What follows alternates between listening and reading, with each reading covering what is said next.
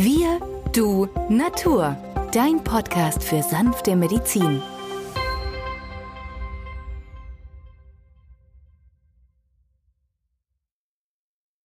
Hallo und herzlich willkommen zu einer neuen Folge von Wir, du, Natur, deinem Podcast für sanfte Medizin.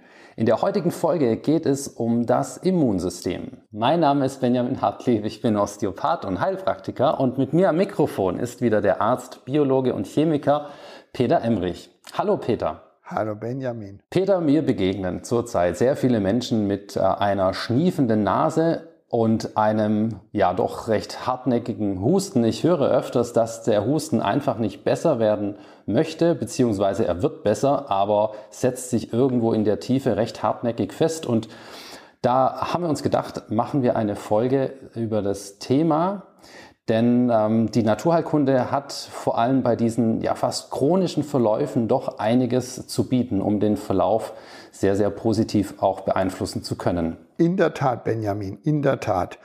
Und wenn man bedenkt, dass seit 5000 Jahren der Mensch schon ein Gewürz namens Zimt kennt, dann wundert man es sich, warum er es nicht regelmäßig anwendet. In der Küche verwendet man Zimt, Gerade im Herbst oder in der Winterzeit werden ja Zimtkekse, Zimtplätzchen angeboten. Der Zimt gehört ja botanisch gesehen zu den Lorbeergewächsen. Und beheimatet ist der Zimt eigentlich auf Ceylon. Aber auch der echte Zimt wird in Sri Lanka, Burma und Bangladesch angebaut. Aber letztendlich hat man ihn schon 1502 von dieser südindischen Insel Ceylon, dem heutigen Sri Lanka, nach Europa gebracht. Und der Zimt hat eine lungenwärmende Eigenschaft. Und das ist das Interessante, dass die Ayurveda-Medizin, die chinesische Medizin, die ja hier in diesem Raum sehr beheimatet ist in Indien, dass die darauf achten, was können die einzelnen Kräuter. Wir untersuchen ja alles wissenschaftlich, ja, der Zimt wirkt gegen Viren, er tötet also Viren ab. Er ist antiseptisch, also er tötet Krankheitserreger ab. Auch antimykotisch, also gegen Pilze oder auch Parasiten. Aber die Inder haben festgestellt, die Inhaltsstoffe der Zimtrinde, Cinnamomum ceylandicum ist der botanische Name, wärmt die Lunge.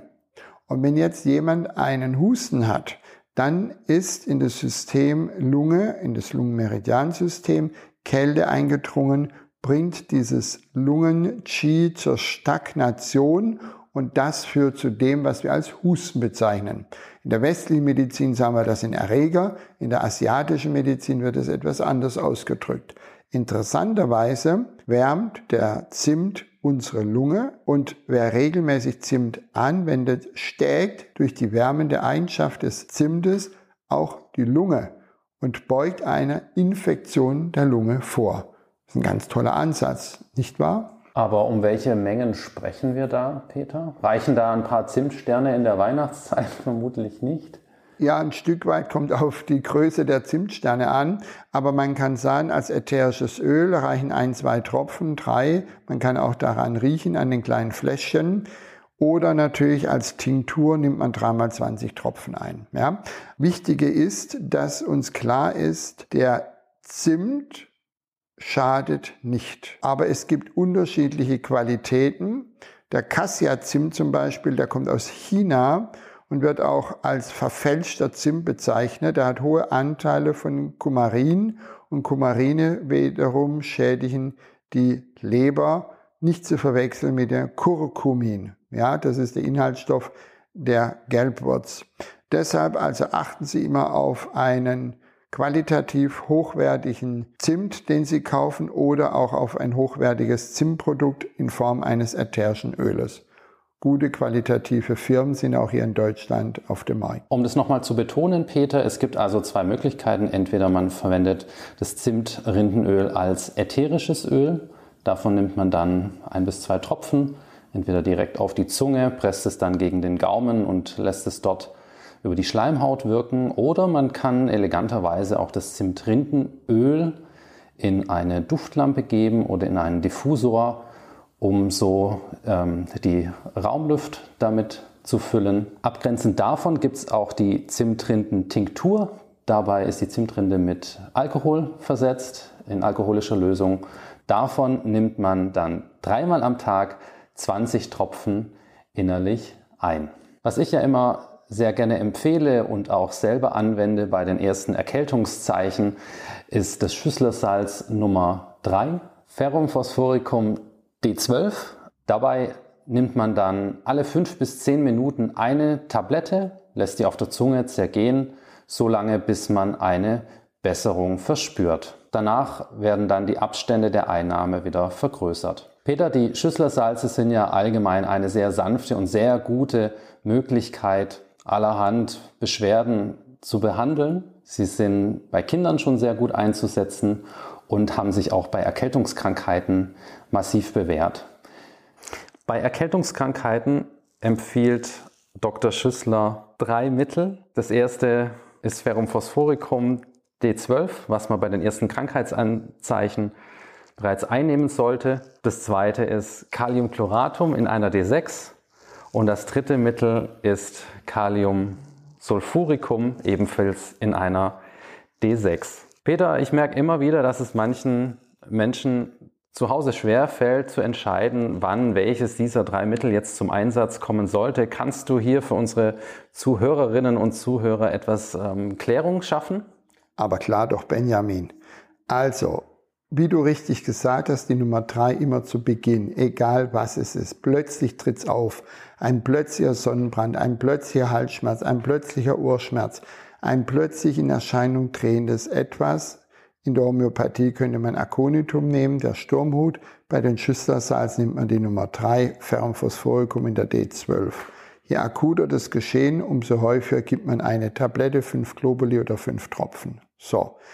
Wechselt das Ganze, also hat der Patient nach geraumer Zeit keine Besserung durch Kälte, sondern fröstelt und möchte es warm, dann hat sich in seinem Körper das zweite Entzündungsstadium eingestellt und dafür bedarf es der Nummer 4, wie von dir schon zuvor erwähnt.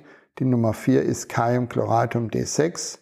Davon nimmt man dann alle Stunde bis zwei eine Tablette, fünf Globuli oder fünf Tropfen. Hier findet sich häufig bei der Betrachtung der Zunge ein weißer Zungenbelag. Der Patient möchte sich zudecken, manchmal tut ihm auch ein warmes Fußbad gut oder eine Wärmflasche. Schreitet die Krankheit ungebremst fort, dann kommen wir automatisch in das dritte Entzündungsstadium und das hat John Schüssler definiert als das Entzündungsstadium mit einem gelben Zungenbelag, der Patient ist müde und abends bewegt er sich träge, aber diese Bewegung tut ihm gut. Das ist die Nummer 6, Kaliumsulfuricum, auch in der D6-Potenz. Und dieses Zellsalz kann dann über mehrere Wochen gegeben werden, bis die Beschwerden aus so einem grippalen Infekt restlos verschwunden sind. Also vor allem die Patienten, die an diesen langwierigen, hartnäckigen Husten, Situationen leiden, für die wäre dann das Schüsslersalz Nummer 6 das geeignete.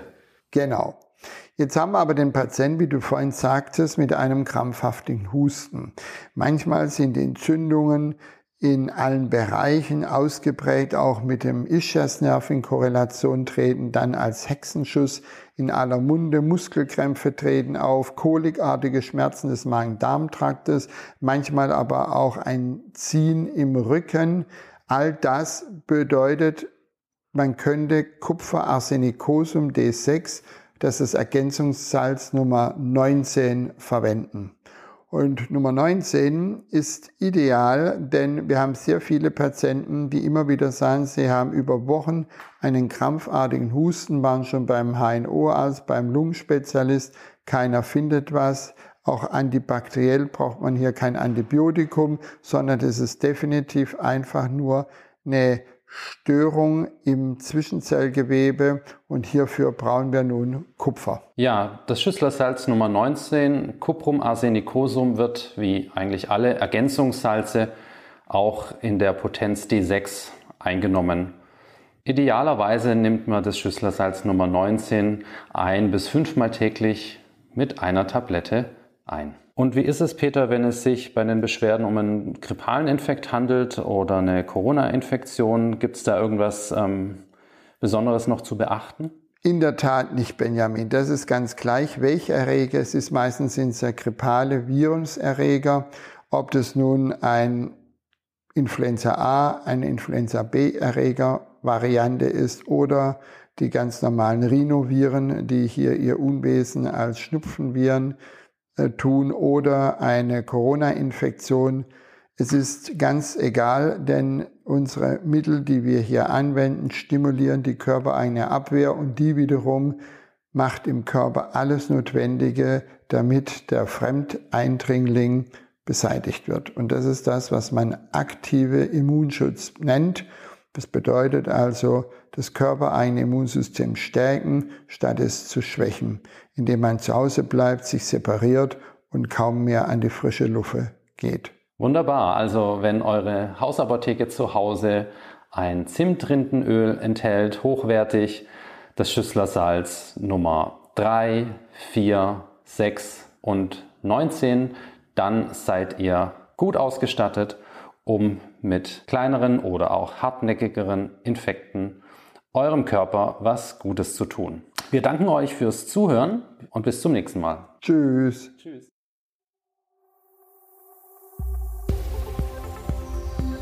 Wenn dir dieser Podcast gefallen hat, freuen wir uns über deine positive Bewertung. Damit hilfst du uns, diesen Podcast bekannter zu machen. Wir danken dir dafür.